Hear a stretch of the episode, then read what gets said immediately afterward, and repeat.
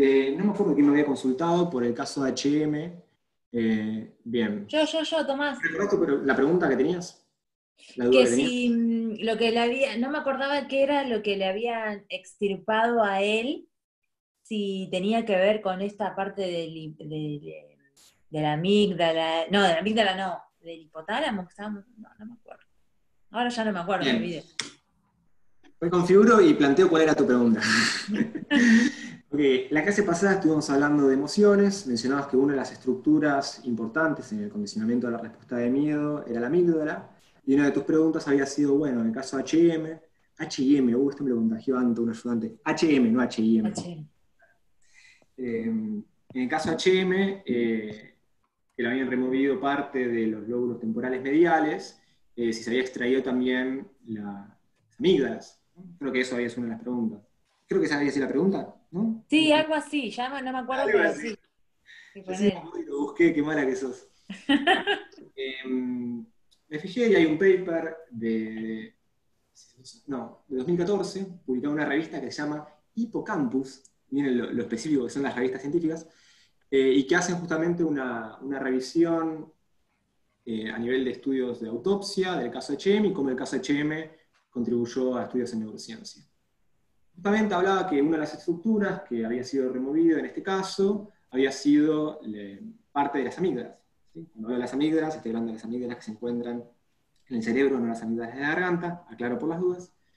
Eh, y, mencionan algunas cosas con relación a que parte de las amígdalas habían sido extraídas. Y dicen particularmente, por ejemplo, que en el caso de HM, eh, la percepción de dolor tanto en condiciones de laboratorio, o haciendo pruebas de laboratorio, como también en la vida diaria, si eso es lo que reportaba HM.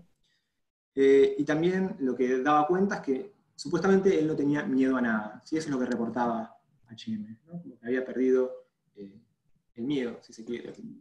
Ahora bien, una cosa más que recalcan en este trabajo es que no obstante HM lo que podía hacer era experimentar otra serie de emociones. ¿sí? También miedo no lo podía experimentar, pero por ejemplo felicidad, tristeza, amistad, no sé porque amistad lo pone como una emoción, pero bueno, no importa, eh, preocupación, culpa, agresión, y podía etiquetar también las emociones de varias expresiones faciales.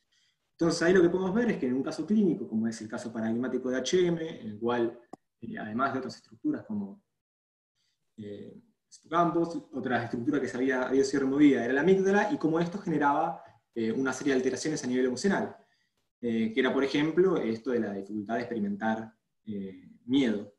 Y esto está muy relacionado con lo que hablábamos la semana pasada, cuando hablábamos de la relación de la amígdala con la respuesta condicionada de miedo, que era lo que había estado investigando Ledoux, Joseph Ledoux, desde la década de los 80 hasta ahora que sigue produciendo, porque es un autor que está eh, vivo y escribiendo papers. La semana pasada, cerrando el tema de, anecdótico de, HM, la semana pasada habíamos llegado hasta hablar de de esto de la teoría del sentido común de las emociones. Esto que, bueno, cuando hablamos de las emociones, lo que consideramos generalmente como es el recorrido de un estado afectivo es que, bueno, cuando llega un estímulo eh, emocionalmente relevante, supongamos un estímulo aversivo, eh, lo que hace un organismo es detectarlo, como consecuencia, ese organismo, en caso de que se trate de un estímulo aversivo, puede llegar a tener miedo. Eh, y ese miedo como sentimiento lo que produce es una respuesta de miedo, eh, que se ejecuta para hacer frente justamente a este estímulo que es aversivo. Esto es como la teoría del sentido común de las emociones, esto es lo que plantea Ledoux. Y que parece todo como muy, eh, ¿cómo decirlo? Como muy directo, ¿no? Como muy obvio. Ve un estímulo, tiene miedo y como consecuencia del miedo ejecuta conducta. Ahora bien, lo que plantea Ledoux es que esto capaz que no es tan así. Uno puede tener un estímulo aversivo, detectarlo, y que no haya una emoción que medie esa conducta, sino que la emoción vaya por una vía separada, que el sentimiento de la emoción, como, parte cognitiva, digamos, vaya separado a este circuito que sería el de detección y respuesta eh, ante este estímulo aversivo. Entonces, mientras esta vía que estoy mostrando Acá abajo se llama desplazamiento no consciente del estímulo, que me permite ejecutar una conducta rápidamente, por ejemplo, una huida sin, reflexión, digamos. Eh, esta vía que está por acá arriba, esta vía alta, sería el procesamiento consciente del estímulo, es el que me permitiría, por ejemplo, expresar miedo. Pero lo importante de destacar acá es que entonces el miedo no sería mediador de la respuesta, sino que serían procesos distintos. Después podemos ver que capaz que están interconectados pero a priori son caminos distintos. De hecho, lo que, lo que hipotetiza Ledoux y va demostrando a partir de los experimentos que fue haciendo en las últimas décadas, y capaz de lo más extendido de la teoría de Ledoux sobre las emociones, es estas dos vías del procesamiento emocional. Lo que plantea Ledoux es que tenemos dos vías, una vía alta y una vía baja. La vía alta del procesamiento emocional va del tálamo, recuerden que el tálamo es donde llega toda la información sensorial y después se redirige a otras partes de la corteza, del tálamo va a corteza visual y de corteza visual va a la amígdala. ¿sí? Esta es una vía que hace este recorrido, estímulo aversivo, tálamo, corteza visual, amígdala. Esto se lo conoce como vía alta o vía lenta del procesamiento emocional. Pero además, Ledoux plantea una vía más, que es la vía rápida del procesamiento emocional, o vía baja del procesamiento emocional, en la cual el estímulo emocional va al tálamo y el tálamo va directo a la amígdala sin mediar por la corteza visual. Se lo considera una vía rápida porque justamente no hace todo este recorrido, sino que va directamente del tálamo a la amígdala. ¿Alguno podría hipotetizar, pensar, jugar en qué podrían diferenciarse estas dos vías? Relacionado con un poquito lo que venía diciendo recién. ¿Cuál sería la funcionalidad de cada una de estas dos vías, pensando que una pasa por corteza y otra no? Perdón, ¿las dos se darían en simultáneo? Sí, una más rápido que la otra. La vía baja, o también conocida como vía rápida, vale la redundancia, es más rápida.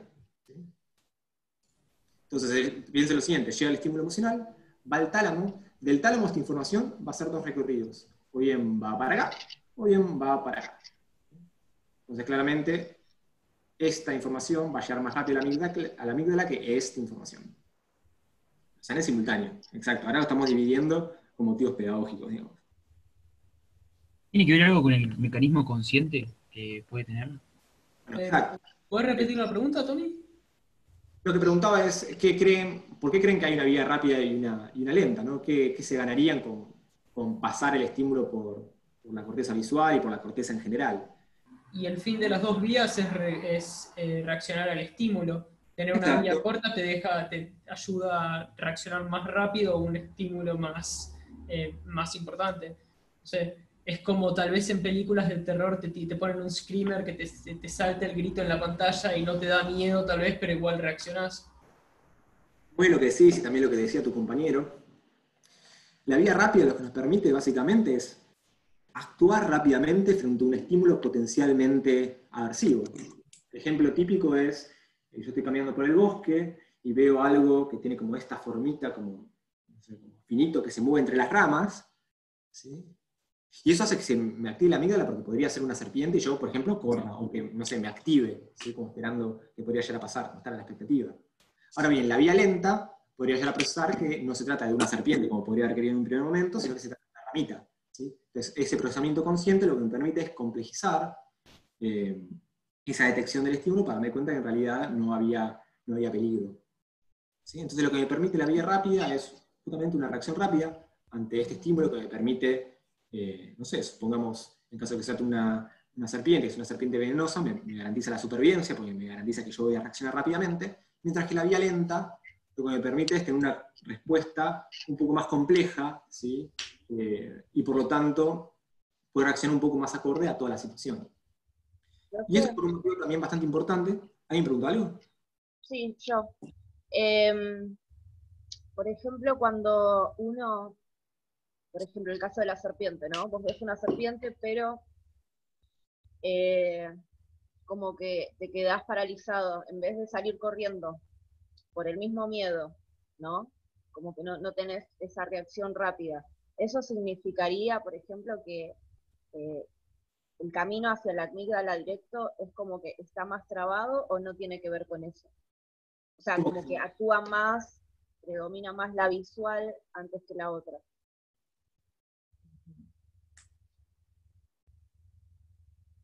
O sea, lo que vos estás planteando es que en vez de yo prepararme para la huida, que tenga otro tipo de conducta, tipo freezing, que me quede tipo helado en el lugar.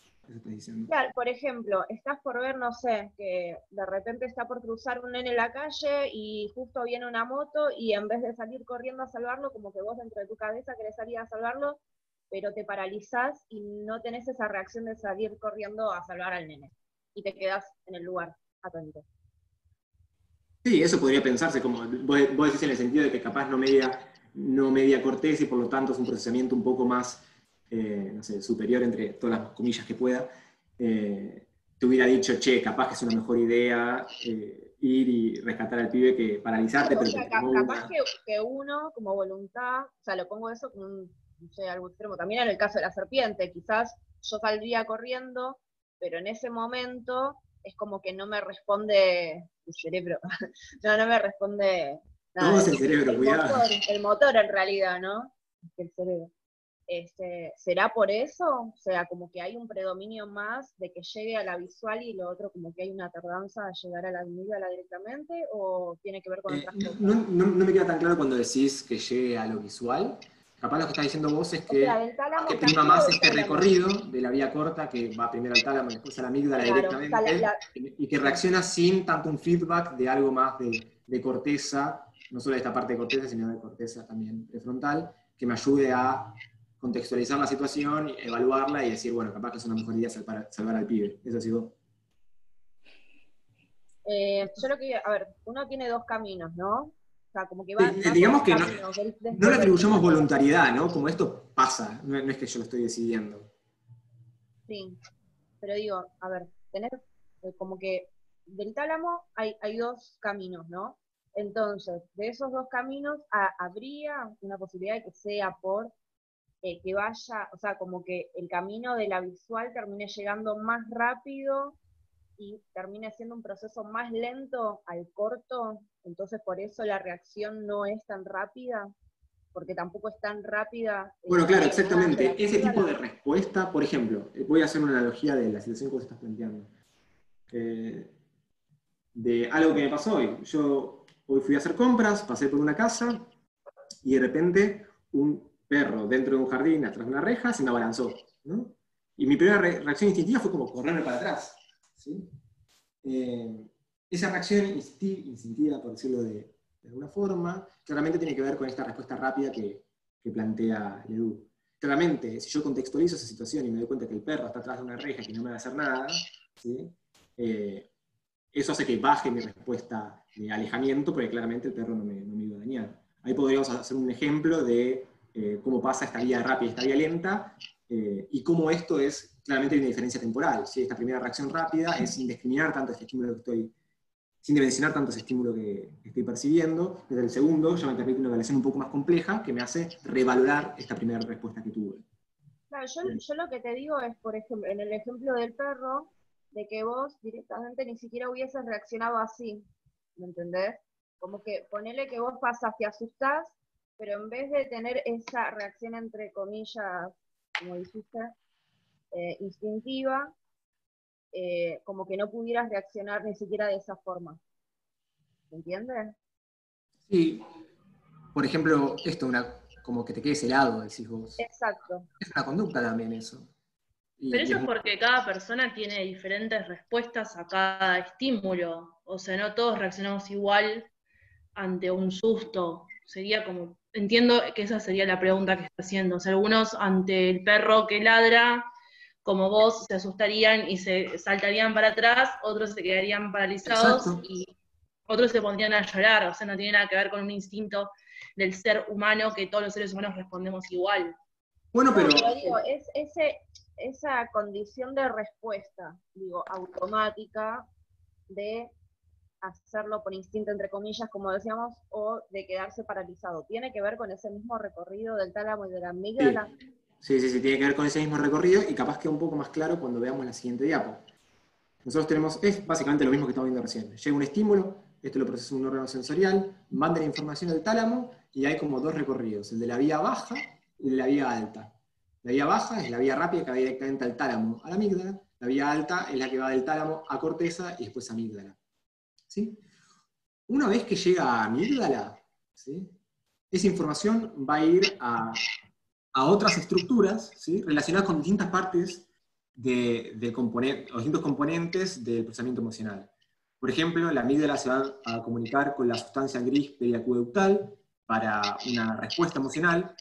Esa respuesta emocional podría ser ya sea la, huida o la lucha o el quedarse congelado, como estás diciendo vos eh, recién, ¿sí? se da en esta interacción.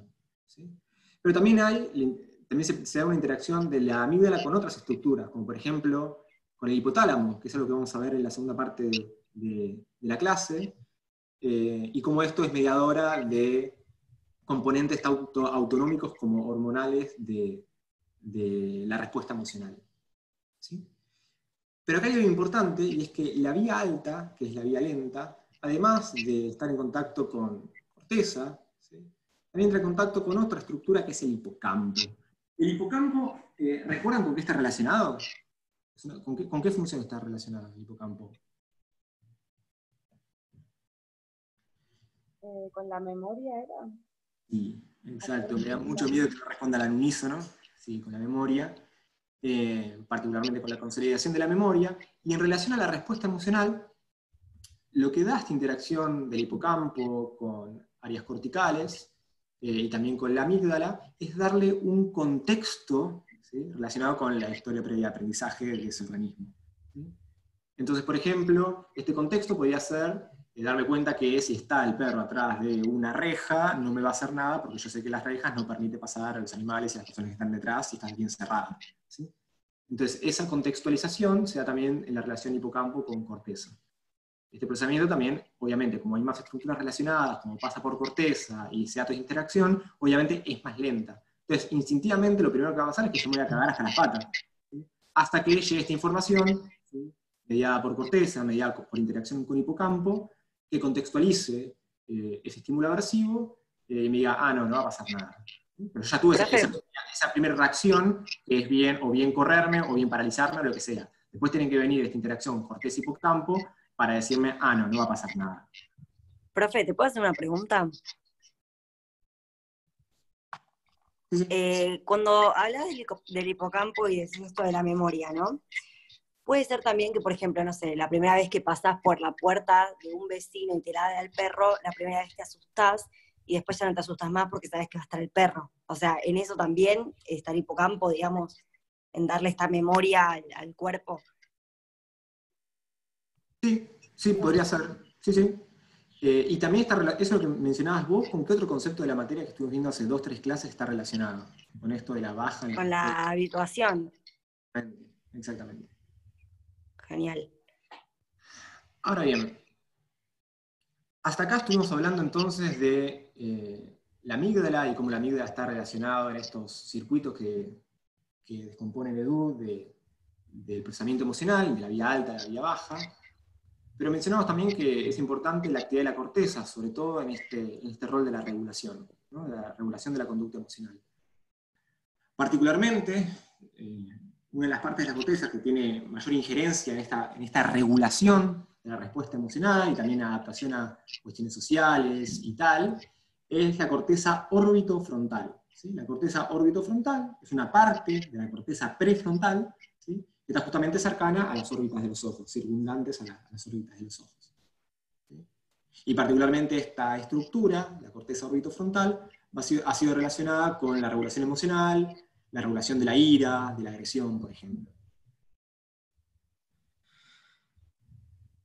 Ahora bien, habiendo terminado esta parte de emociones, nada más para hacer un paréntesis y pasar a estrés, eh, quería comentarle básicamente que sobre emociones y sobre todos los temas que estuve viendo durante la materia, se siguen investigando hoy eh, todavía.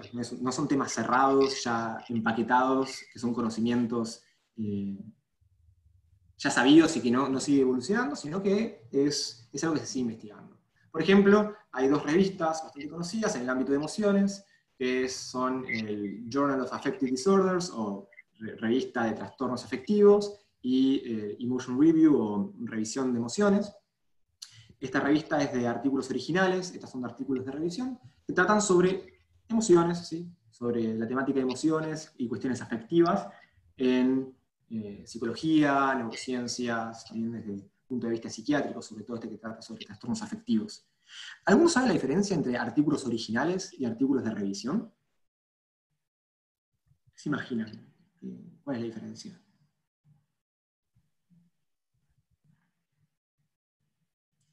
Y el de revisión todavía está en la etapa de revisión y el original como que... Ah, no, al revés. El original será el que uno... Ay, no sé. bueno. O sea, el original presenta el, estudio directamente que se hizo y el de revisión revisa lo que dice el original para... para planteando hipótesis. Me parece, me parece que se llama así por eso o se llama así porque tiene eh, de revisión en el nombre. No sé, otra no se me ocurre. Em, efectivamente, los, los... o sea, como que tiene que ya estar patentado para que esté distribuido, ¿no? No sé exactamente a qué te referís con patentado. Eh, no, hay, muchos, no hay muchas patentes en el mundo de... Bueno, no, pero sí que las hay, o sea, sí que las hay en el desarrollo técnico, pero cuando te mueves en el mundo académico, más que nada te mueves con, eh, con ¿cómo se llama? Ah, ha aprobado, digamos. No, no, no, cuando uno publica un artículo y Descubrimiento. Derecho, derecho a autor. Propiedad intelectual. Propiedad intelectual, exacto, que igual mucho de propiedad no tenés porque la revista básicamente es dueña de tu artículo. Pero más allá de eso, que es una cuestión más de crítica del sistema científico, eh, la diferencia que hay entre artículos originales y artículos de revisión es que, como, como decía Joaquín, los artículos originales eh, básicamente se hacen experimentaciones, experimentos, se hacen eh, estudios correlacionales, pero investigaciones propias que hacen los autores, mientras que los artículos de revisión revisan un tema en particular. Por ejemplo, un artículo de revisión podría ser eh, agarrar todos los papers que hay publicados sobre regulación emocional y corteza frontal y ver qué conclusiones sacan de todos esos trabajos. Como que desarrollan a fondo un tema en particular y se presenta a la comunidad científica cuáles son los avances sobre ese tema, revisando muchos papers. Esa es la diferencia entre un artículo original, eh, una investigación propia original, y artículos de revisión. Los dos muy útiles por separado y cumplen funciones un poco distintas. Eh, Ahora bien, ¿cómo hacen ustedes para buscar esta información científica? Si quieren buscar sobre emociones, por ejemplo. ¿Dónde lo buscan?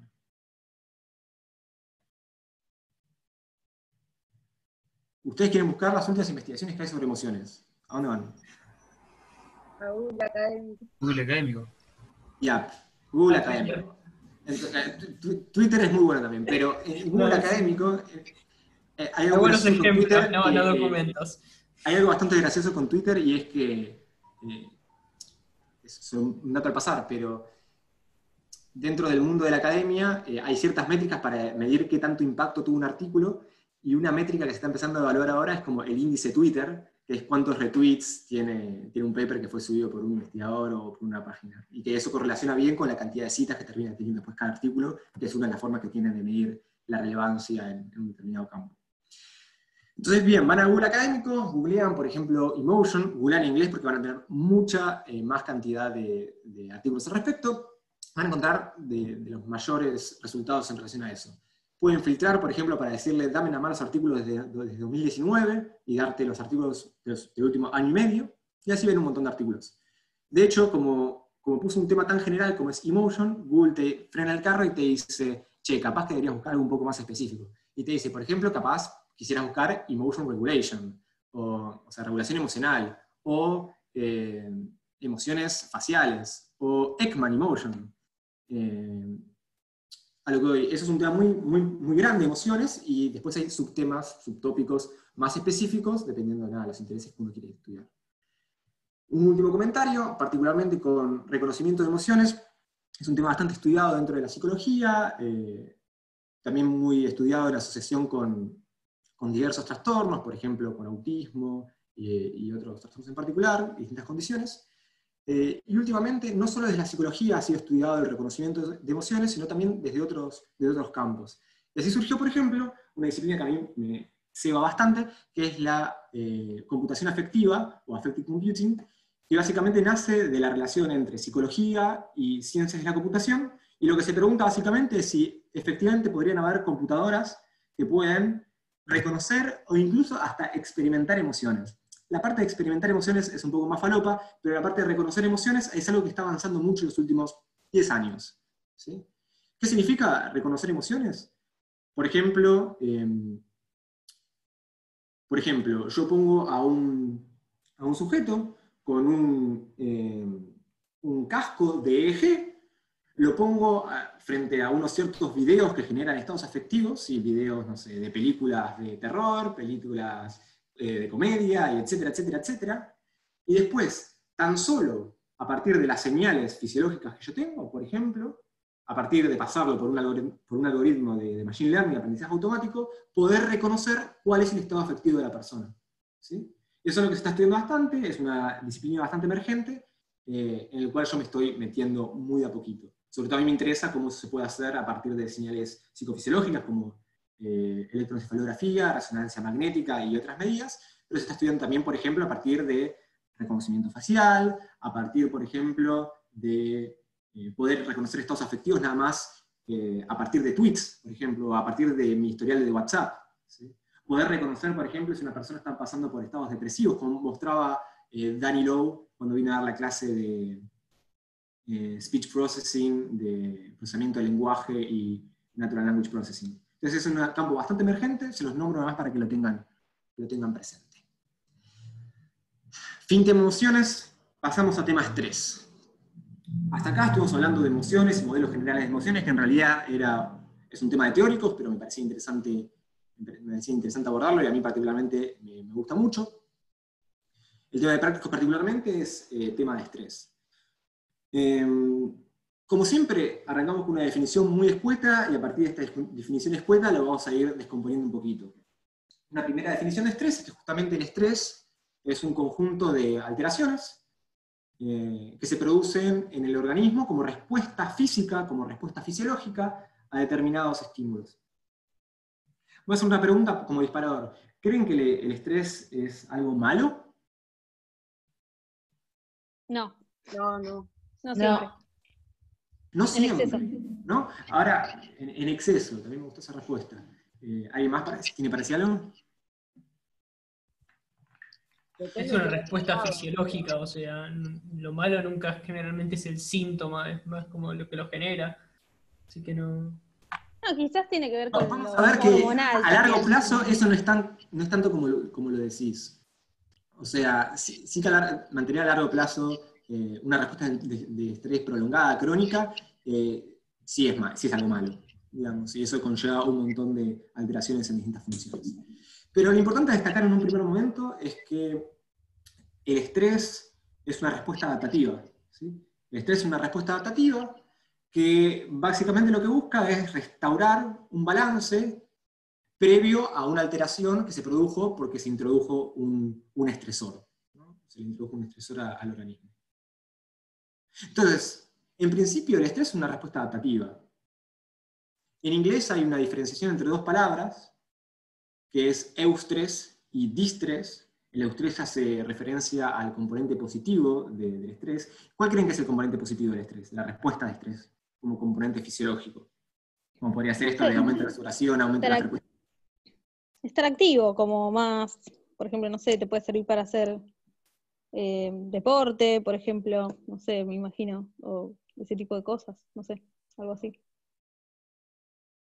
Creo que alguien había comentado en, aumenta la, la tensión o te deja eh, hacerle más foco a lo que te está causando el estrés. Bueno, exacto, un poco lo que decían ambos. Por ejemplo, eh, ustedes tienen eh, un examen la semana siguiente, ¿no? un examen virtual integrador o un parte de esa nota va a salir de ahí.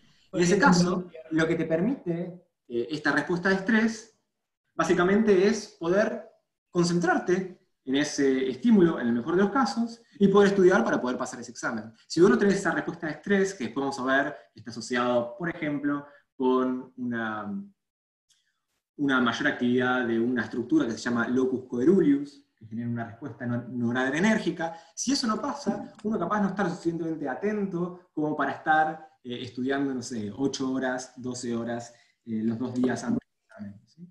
Esa respuesta a estrés es la que nos permite justamente estar alertas, estar eh, despiertos, por decirlo de alguna forma, que todos comprendamos, para poder hacer frente a ese estímulo. Así como también nos puede permitir hacer frente a una amenaza un poco más específica, como podría ser eh, en caso de que me vengan a robar y yo quiera salir corriendo. Entonces, en principio vamos a ver que la respuesta de estrés, habíamos hablado que la respuesta de estrés es eh, esta respuesta fisiológica, esta respuesta física, cuando nos encontramos con un estresor que altera este balance homeostático. Y esa respuesta de estrés lo que va a generar es o una respuesta de lucha, o huida, o de parálisis, como también mencionaba recién la compañera. ¿Cómo reacciona ese eh, estímulo que, que se presentó? Ok, ok, ok. Ahora bien, estos estresores, ¿de qué tipos pueden ser? Pensemos todos juntos. ¿Qué tipo de estresores existen para ustedes? ¿Cuáles pueden ser? Ejemplos. Ya mencionamos el, el, trabajo o la falta de trabajo. Trabajo, la falta de trabajo, ni hablar. ¿Qué más? La facultad. la facultad. facultad. ¿Qué más? Eh, Todo lo que represente un caos para la vida de uno. La pérdida de un familiar. Me encanta esa, esa, esa definición. Me, me imagino escribiendo un paper. Todo lo que genera caos. un estresor podría ser, por ejemplo, yo soy un niño de 8 años, salgo al recreo, veo que están jugando al fútbol, digo si puedo jugar y me dicen que no, que no porque juego muy, muy mal. Eso claramente es un estresor, un estresor de tipo social, ¿no? También. sí. O, o tenemos, por ejemplo, eh, como un estresor tal vez más físico, por ejemplo, exponernos a bajas temperaturas. Eso también es un estresor, que, que genera un desbalance homeostático y que nos genera una respuesta, por ejemplo, de huida o que nos activa para poder hacer frente a ese estímulo que nos está presentando. Entonces, el tipo, los tipos de estresores son eh, muy variados, si hablamos de estresores psicológicos, como podría ser, eh, no sé, en caso de que me somete a una situación de robo, una amenaza, por ejemplo, que hablaba la compañera de, amenaza por trabajo, o bien puede ser físico, como decía yo recién, cuestiones de temperatura, o por ejemplo, un ruido fuerte, no sé si eso se escuchó en sus casas, pero si fuera presencial tendría un impacto más fuerte. Eh, o social, esto de, qué gracioso, casamiento pusieron. Eh, o biológicos, como hambre, privación de sueño, eh, etc. Entonces podemos ver que los tipos de estresores pueden ser muy variados y en los, en los seres humanos, particularmente, eh, esto se amplía más y más, porque de repente se nos, se nos mete un componente que al menos no podríamos decir con, certeza que podemos encontrar en otros organismos, que es el lenguaje. ¿no? Eh, eso es otro quilombo para otro día, que ya estuvo hablando Dani Lobo en la clase de lenguaje, pero eh, al, meterse todo el tema del lenguaje y cuestiones simbólicas ¿no? y representaciones, eh, representaciones a nivel general, evaluaciones metacognitivas, uno tiene un millón más de preocupaciones, ¿no? un millón de cosas más a las cuales está prestando atención, y eso claramente genera un efecto a nivel de estrés. Ahora bien, cuando yo me encuentro frente a un estresor, eh, la idea es que el organismo, eh, si puede encontrar una respuesta de afrontamiento que le resulta eficaz, puede hacer frente a ese estrés y ese estrés va a bajar. Por ejemplo, si tienen como estresor un examen parcial, esto genera una respuesta de estrés, como podría ser que aumente su atención los dos días previos antes al examen, los haga estudiar y que se eviten ese momento de displacer y estrés máximo de estar frente a la hoja del examen y no saber qué hacer y tener ganas de generar una conducta huida. ¿sí? Entonces, las la respuestas de afrontamiento lo que hacen es, eh, la función de una respuesta que evita con este momento aversivo propio de la respuesta de estrés. Bueno, un concepto relacionado a la respuesta de afrontamiento es algo que no mencionamos cuando hablamos de aprendizaje, que es la indefensión aprendida. Eh, ¿Alguno ha escuchado hablar alguna vez de la indefensión aprendida? ¿Alguno vio alguna vez esta imagen del elefante atado a ese palito? Ah, sí, la historia del elefante de que creció. ¿Cómo es Joaquín a vos que, que, que, te gusta hablar? Lo sabemos, Joaquín. ¿Cómo es la historia del elefante? ¿Que me cuente? Sí, obvio. No, eh, había. Ah, güey. Dale, habla, Joaquín. A ver, ¿cuento o no? Sí, había, había un, eh, un, padre que lleva a su hijo al circo. Eh, ah, la sabés con introducción y todo, dale. Sí, sí. Eh, ¿Cómo es esto? Está todo el show y en el medio del show aparece un elefante que lo tienen eh, atado a, una estaca en el piso. Lo sueltan para el show, hace todo toda su parte y lo vuelven a atar con la estaca. termina todo, todo, lo del circo y el hijo le pregunta al padre, papá, papá, ¿cómo tienen el, al elefante atado ahí? Es enorme, se puede salir cuando quiera. Y el, padre le dice, eh, bueno, ese, ese elefante estuvo atado a esa estaca de chiquito. Y de chiquito no tenía la fuerza como para salir. Trató, trató y no pudo.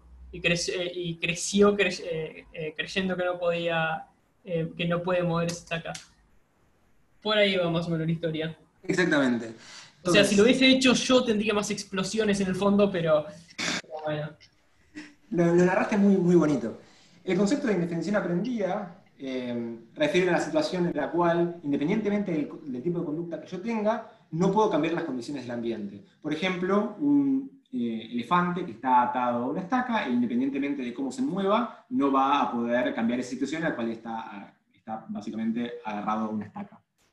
Eh, otro, otro, otro cuentito que a mí me gusta contar, y más relacionada a una situación habitual, es lo que podría pasar en un primario. ¿no? Tenemos el primario, hay un nene que no le va, eh, no le va muy bien en el colegio y va a rendir un examen, uno de los primeros exámenes que tiene, eh, y le va mal. ¿no? Le va mal y ese día lo mandan a la casa con una cartita, una nota de, de la profesora diciendo que le fue muy mal, que estudie para la próxima. El nene ese día no había estudiado, Pero, pero lo que va a hacer la próxima vez es proponerse eh, estudiar. Dice, esta vez yo voy a estudiar y me va a ir bien. El nene estudia, va al, siguiente examen del tema 2 de la materia y le va mal también. Le va mal, y no solo le va mal, sino que le mandan de vuelta la notita por el cuaderno diciéndole que le fue muy mal. Muy triste va a la casa, le cuenta la madre y dice, pero yo estudié. Bueno, hijo, no estudiaste lo suficiente. Y el chico estudia con todo su empeño, ¿sí? y también le va mal en el siguiente examen. Y le vuelven a mandar a la casa eh, con una notita firmada por la docente. ¿Qué creen que va a hacer el chico eh, después de esa tercera vez que le fue mal? Y le mandaron a la casa con la notita en el cuaderno. Se va a ir a las puteadas y va a decir, pero loco, si yo estudié. Así le dice. Pero sí, se va a ir a las puteadas. Y, dos cosas, o va a empezar a escribir su nombre en las pruebas, o todo esto, o va a parar de estudiar directamente porque no tiene sentido. Dice, ya está, ¿qué voy a seguir estudiando yo? Si independientemente de cuánto estudie, no me va a ir bien. ¿No? Es como, si independientemente de, de mi tipo de conducta, no voy a poder cambiar esta condición. ¿Por qué voy a seguir estudiando? Entonces, esto es algo, el concepto de indefensión aprendida es algo que podemos pensarlo en un montón de ambientes y particularmente en el ámbito educacional está bastante presente. Es el CBC, profe, eso es lo que nos pasó a muchos de nosotros en el CBC con matemática y biología, que yo lo dejé ocho años. pensando lo mismo. ¿Qué? Es un monstruo. Todos pensamos en matemática, la gente que se ha ido de la UBA por matemática. Sí. Pero miren, ustedes están acá. Vamos. Esperaron. No, hubo, no indefensión aprendida y felicidades, chicos. bueno, y esto del CBC es verdad. Eh, mi pareja me contaba que ella no, había estudiado mucho para el examen de Sociedad de Estado, eh, le fue mal, después fue a, a recuperatorio, estudió un montón, ella sabía que le fue bien, eh, y, y la desaprobaron también, y no dejaban ver el examen. Entonces, claramente la situación eh, genera indefensión aprendida. Independientemente de cuánto estudie, claramente no, no me va a ir bien y no depende de eso. Entonces, ¿para qué voy a seguir esforzándome? Está buena la analogía CBC, indefensión aprendida, y lo voy a usar en próximos cuatro meses. Sí, usarlo porque es verdad. usarlo porque es verdad. Bueno, eh, una cuestión importante es resaltar cómo esta respuesta de estrés Em, puede ser modulada por factores psicosociales, el entorno, la, la, manera como la persona percibe el entorno. ¿sí? Eh, todas estas cuestiones claramente modulan el estrés y es particularmente interesante esto analizarlo a nivel de organismos humanos. A, pesar de que muchas de las cosas que hablaremos en los últimos minutos que nos quedan eh, son generales tanto a nivel de organismos humanos como no humanos. Eh, lo mismo en relación a lo que decía antes de la importancia del lenguaje en, los organismos humanos, eh, y cómo se relaciona esto con la respuesta de estrés, el análisis de la situación, pensamiento y las consecuencias, tanto a nivel conductual y emocionales, y cómo esto repercute en una respuesta eh, de estrés, y cómo la modula. Eh, cómo la significación simbólica tiene mucho que ver en esta respuesta de estrés. Ahora bien, la clase, la clase pasada habíamos introducido tema de emociones, y cuando hablamos de temas de emociones mencionábamos estos tres componentes. ¿no? Hablamos de componente comportamental, pero hablamos también del componente autonómico y hormonal. Lo que vamos a hacer los minutos que nos quedan de clase es hablar particularmente de estos componentes eh, autonómicos y hormonales, particularmente relacionándolo con la respuesta de estrés. lo que quiero decir es cómo la respuesta de estrés está muy relacionada con lo que veíamos de emociones la clase pasada. Y de hecho, lo autonómico y hormonal incluso podría considerarse parte de, la respuesta emocional que veíamos en la clase pasada. Este cuadrito lo veíamos hace, hace un ratito, ¿no? Mencionábamos que cuando llega un estímulo, esto va al tálamo, pasando o no pasando por corteza, esa información llega a amígdala, y una vez que llega a amígdala, hablábamos de eh, distintas eh, interconexiones que tenía la amígdala con distintas estructuras, que esto nos daba el componente tanto conductual como autonómico y hormonal de los estados afectivos. Y hablábamos que una de las estructuras eh, con las cuales interaccionaba la amígdala para producir esta respuesta autonómica, y lo que vamos a ver en el resto de la clase también con la respuesta hormonal, es el hipotálamo. Vamos a empezar a hablar de cómo el hipotálamo tiene que ver con esta respuesta de estrés. Bien. Cuando hablamos de fisiología del estrés, fisiología de la respuesta al estrés con aspectos físicos, vamos a hablar de dos ejes, de dos partes. Las separamos para un poco contarles en formato de historia. Esto claramente pasa todo junto, pero vamos a dividirlo para poder eh, desmenuzarlo un poquito más y que quede más claro. Por un lado, hablamos eh, de cuestiones del sistema nervioso autónomo, de la rama simpática del sistema nervioso autónomo, que nos permite tener este aumento en la vigilancia, que nos permite generar esta respuesta de huida o de lucha frente a un estímulo aversivo, por ejemplo. Es que nos permite esta activación eh, y nos da los recursos para poder emprender una determinada conducta ante ese estímulo en particular. Entonces, la actividad de la rama simpática del sistema nervioso tiene que ver con lo que veíamos recién como parte autonómica de la respuesta emocional. Sistema nervioso autónomo, rama simpática. Mientras que Después tenemos el eje hipotálamo, hipofisiario, adrenal, hipotálamo, hipófisis, adrenal, ahora vamos a hablar de esto, que también lo pueden encontrar como eje hipotálamo, pituitario, adrenal, porque hipófisis o glándula pituitaria refieren a la misma estructura, que tiene que ver con la parte hormonal de la respuesta emocional o de la respuesta de estrés. Por eso lo digo en dos, porque refieren como a partes distintas. Bien, particularmente me quiero centrar en la parte, en el eje hipotálamo hipofisiario adrenal.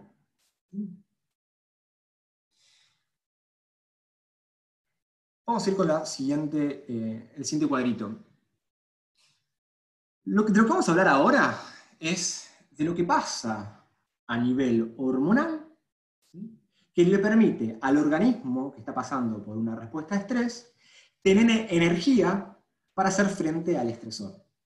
Cuando hablamos de energía, estamos hablando de disponibilidad de glucosa en el organismo. Esta disponibilidad de glucosa puede darse por síntesis de glucosa, a partir de, otras moléculas. Esto se lo, se lo conoce como...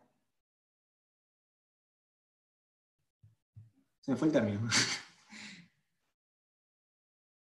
bueno, se me fue. ATP, profe. Acá te pegué. Glucólisis. Pero me falta un, componente más. Gluconeo. Bueno, no importa. No importa.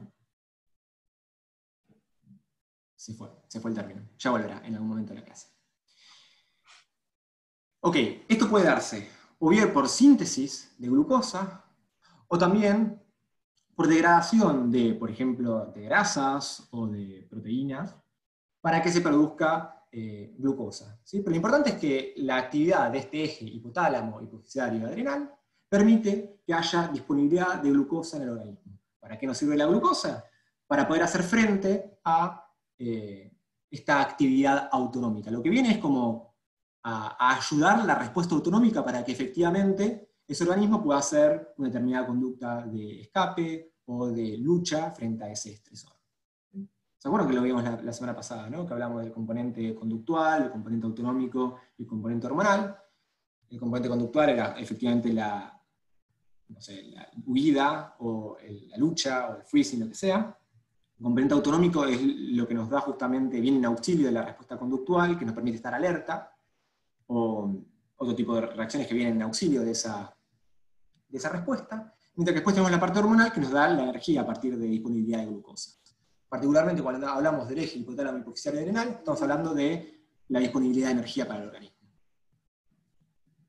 Y esto se da gracias a la comunicación de distintas estructuras a partir de distintos mensajeros, que son las hormonas. Vamos a hablar de distintas hormonas que forman parte de este eje hipotálamo hipofisiario adrenal. Cuando hablamos de eje es una comunicación entre estas estructuras.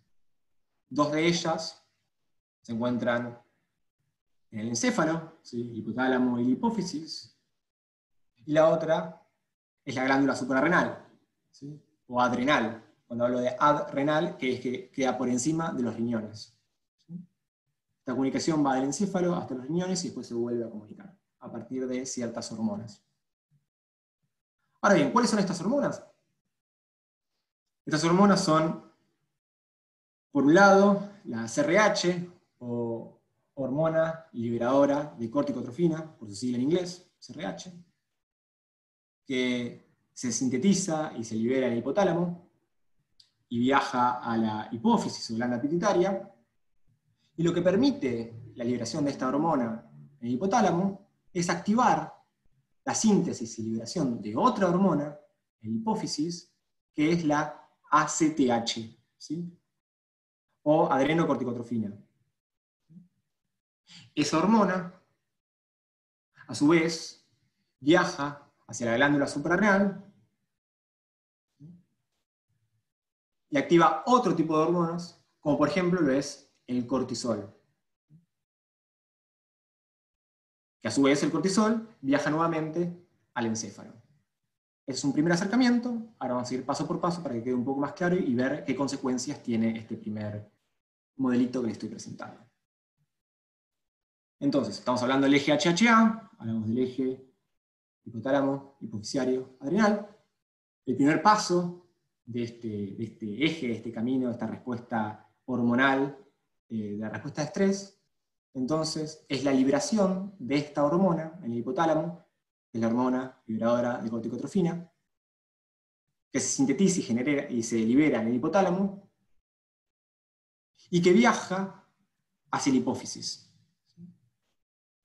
¿Cómo viaja? Viaja por capilares sanguíneos. Viaja del hipotálamo a la glándula hipófisis. A su vez, en la hipófisis se generan y liberan otras hormonas, particularmente a nosotros nos interesa la porción anterior de la hipófisis, que es la hipófisis, pero sepan que hay otra porción de la hipófisis que es la neurohipófisis, que genera otro tipo de hormonas.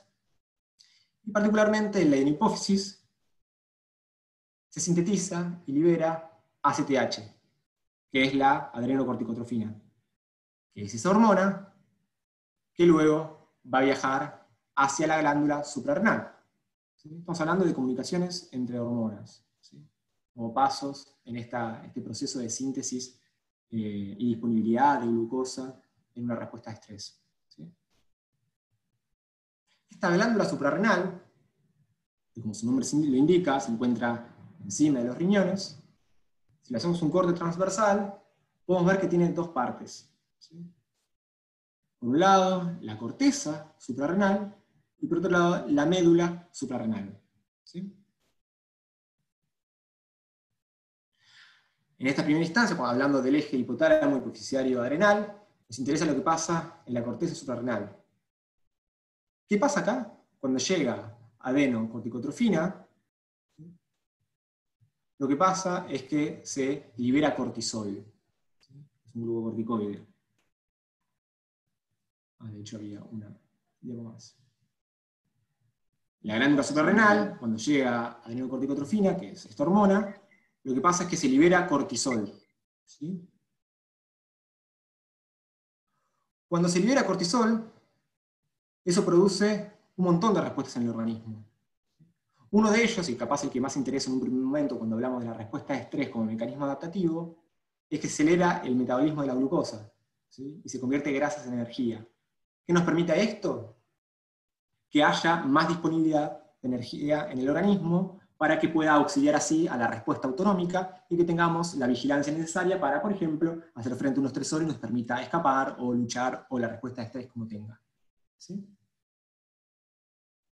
Pero además, esto conlleva otras funciones más que tiene el cortisol como glucocorticoide, que son, por ejemplo, la supresión del sistema inmune, la supresión de secreción de hormonas sexuales, la estimulación del hipocampo, y por último también poner freno a la respuesta de estrés. Y me interesa particularmente esta última, y después vamos a volver a esta que estuvimos hablando recién de supresión del sistema inmune eh, y supresión de la secreción de hormonas sexuales. Lo que me interesa recalcar es que es mismo el cortisol el que se retroalimenta negativamente, el que da inicio a un feedback negativo de la respuesta de estrés. ¿Qué significa esto?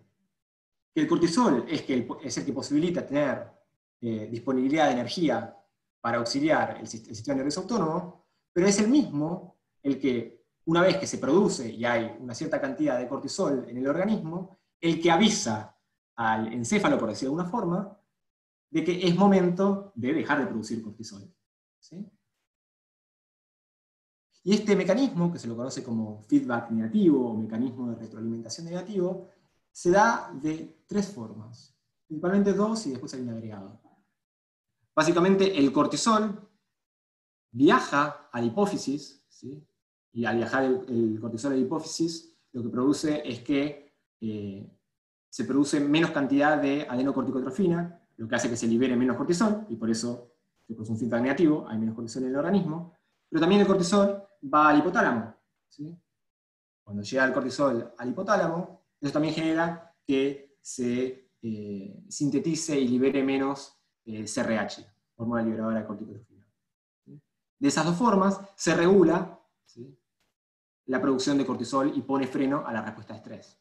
Porque si no piensan que si no, la respuesta de estrés continuaría a largo plazo. De alguna forma se tiene que parar.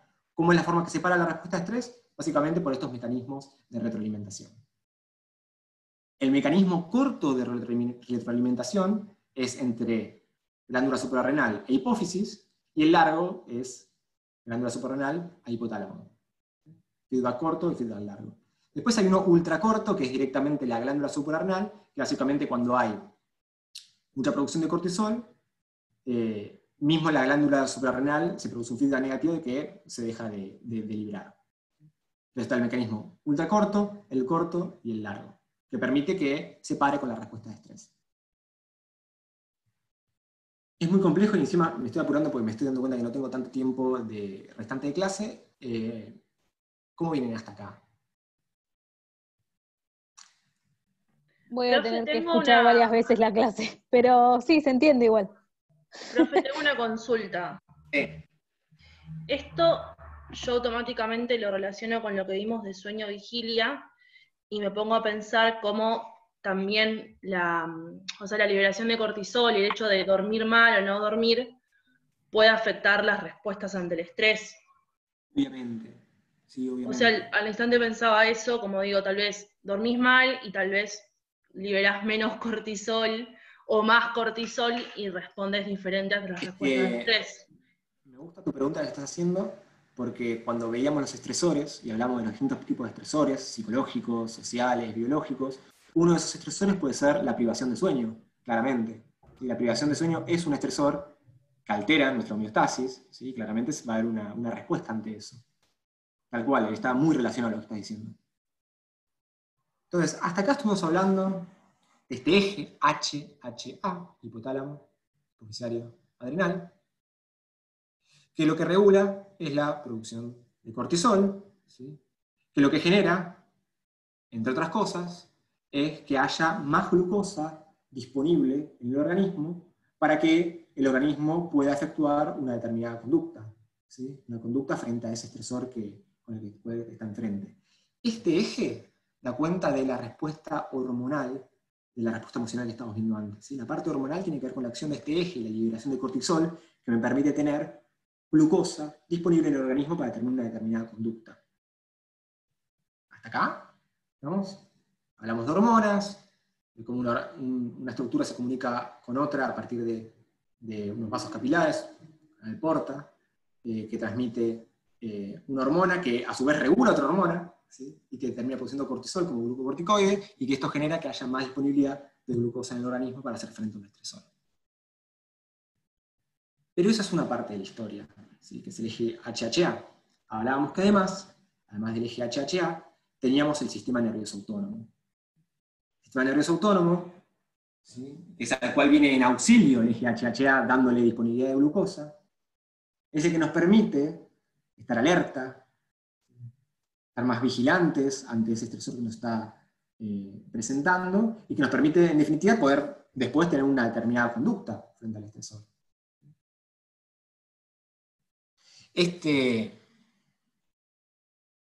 este sistema nervioso autónomo, la forma que tiene de, generar esta alerta, este, esta hipervigilancia, es a partir de la liberación de noradrenalina, que como uno de sus principales centros, que hoy hablamos más temprano en, la clase, una de las principales estructuras relacionadas a, la liberación de noradrenalina, es el locus coruleus que lo mencionamos un poco, antes en la, clase.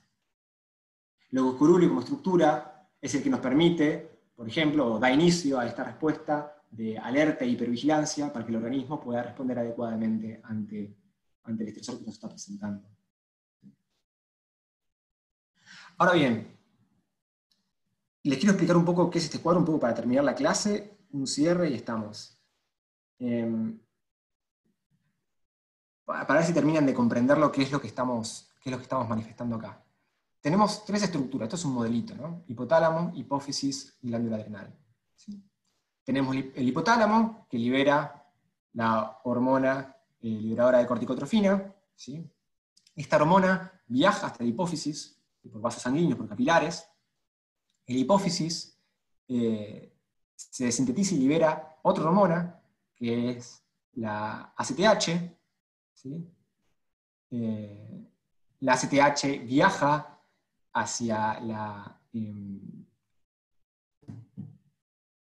corteza adrenal, suprarrenal, adrenal, como queramos llamarle, donde se liberan glucocorticoides, dentro de los cuales se encuentra el cortisol. Particularmente hablábamos que el cortisol nos interesaba porque era quien nos proveía de esa glucosa para que tengamos la energía suficiente para hacer frente a ese estresor. Y eso pasaba en la corteza de la glándula suprarrenal. ¿sí? Cuando veíamos recién un corte transversal, la corteza era donde se producía y se liberaba este, estos, estos glucocorticoides que nos permiten tener disponibilidad de glucosa. Pero además, eso pasaba en la corteza de la glándula suprarrenal. Además, en la médula de la glándula suprarrenal se sintetiza y libera otra hormona que también funciona como neurotransmisor, que es la adrenalina. Y es esta adrenalina la que produce el aumento de la frecuencia cardíaca, el aumento de, eh, la tasa respiratoria, que también se comunica luego con el locus coeruleus, y produce un feedback positivo, para producir esta respuesta de alerta e hipervigilancia ante un estímulo estresor. El locus después sintetiza y libera noradrenalina, que justamente lo que permite es darnos ese estado de alerta e hipervigilancia. Entonces hay una interacción entre ambos ejes, entre, el, eje hipotálamo, hipofisiario adrenal y el sistema nervioso autónomo, que nos permite tener tanto esta respuesta autonómica como esta respuesta hormonal. Ahora bien, mientras la parte autonómica de lo que estamos refiriendo recién, el sistema nervioso autónomo, se produce a los pocos segundos, y que nos permite estar vigilante ante un estímulo que se nos presenta eh, en un determinado momento, eh, y es de corta duración, si no se mantiene en el tiempo el, estímulo es de corta duración, la parte hormonal de la respuesta de estrés se mantiene durante horas, si el, estresor sigue, presente. Y esto lo que nos produce es eh, que tengamos la disponibilidad de glucosa necesaria para hacer frente a, un estímulo que se nos está presentando. Pero además, además de posibilitar el cortisol, la disponibilidad de glucosa, hablamos de que tenía otros, otras funciones. Entre ellas hablamos de que una de las funciones era proveer un feedback negativo para que deje de producir cortisol en el organismo. Pero además mencionábamos, por ejemplo, cómo esto genera... Eh, ¿Dónde estamos? Acá. Lo que genera es la supresión del sistema inmune, si, es un estresor fuerte, o la supresión de la secreción de hormonas, por ejemplo, hormonas sexuales. Entonces, si tenemos una exposición prolongada ante estresores, si estamos continuamente expuestos ante estresores, que es algo que nos pasa habitualmente en, las sociedades, ¿no?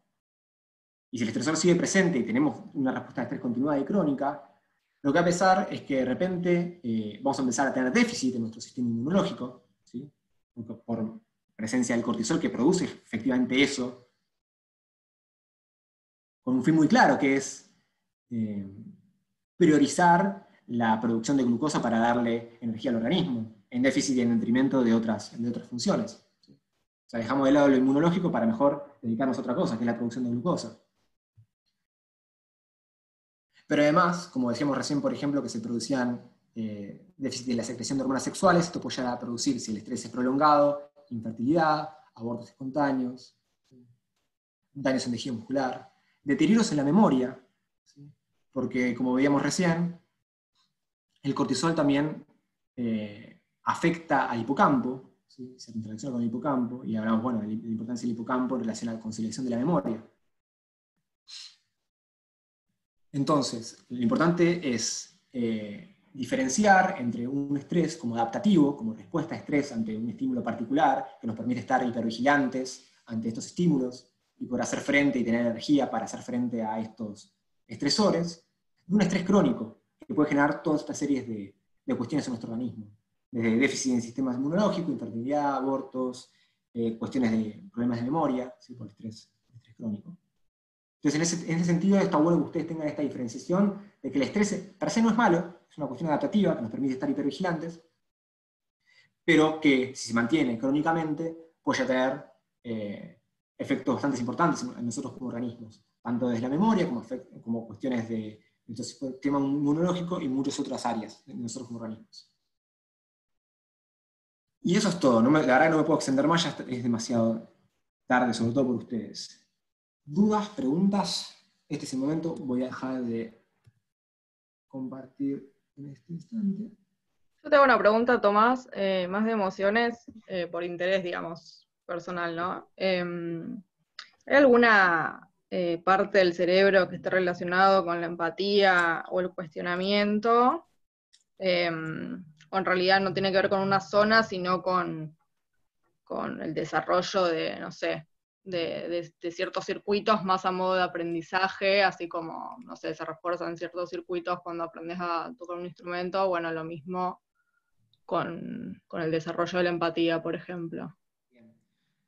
Pregunta está muy buena porque nos hace caer en, algo que, una problemática general de, las neurociencias cognitivas, y esta cuestión de que, bueno, vamos a sentarnos en, módulos, en cachos de cerebros, pues vamos a basar en circuitos. Y bueno, últimamente las neurociencias yendo en, analizar circuitos a nivel general, pero sí que podemos resaltar algunas estructuras eh, relacionadas a, procesos de empatía, eh, y podemos, por ejemplo, mencionar eh, áreas de la corteza prefrontal que se asocian fuertemente con conductas de empatía.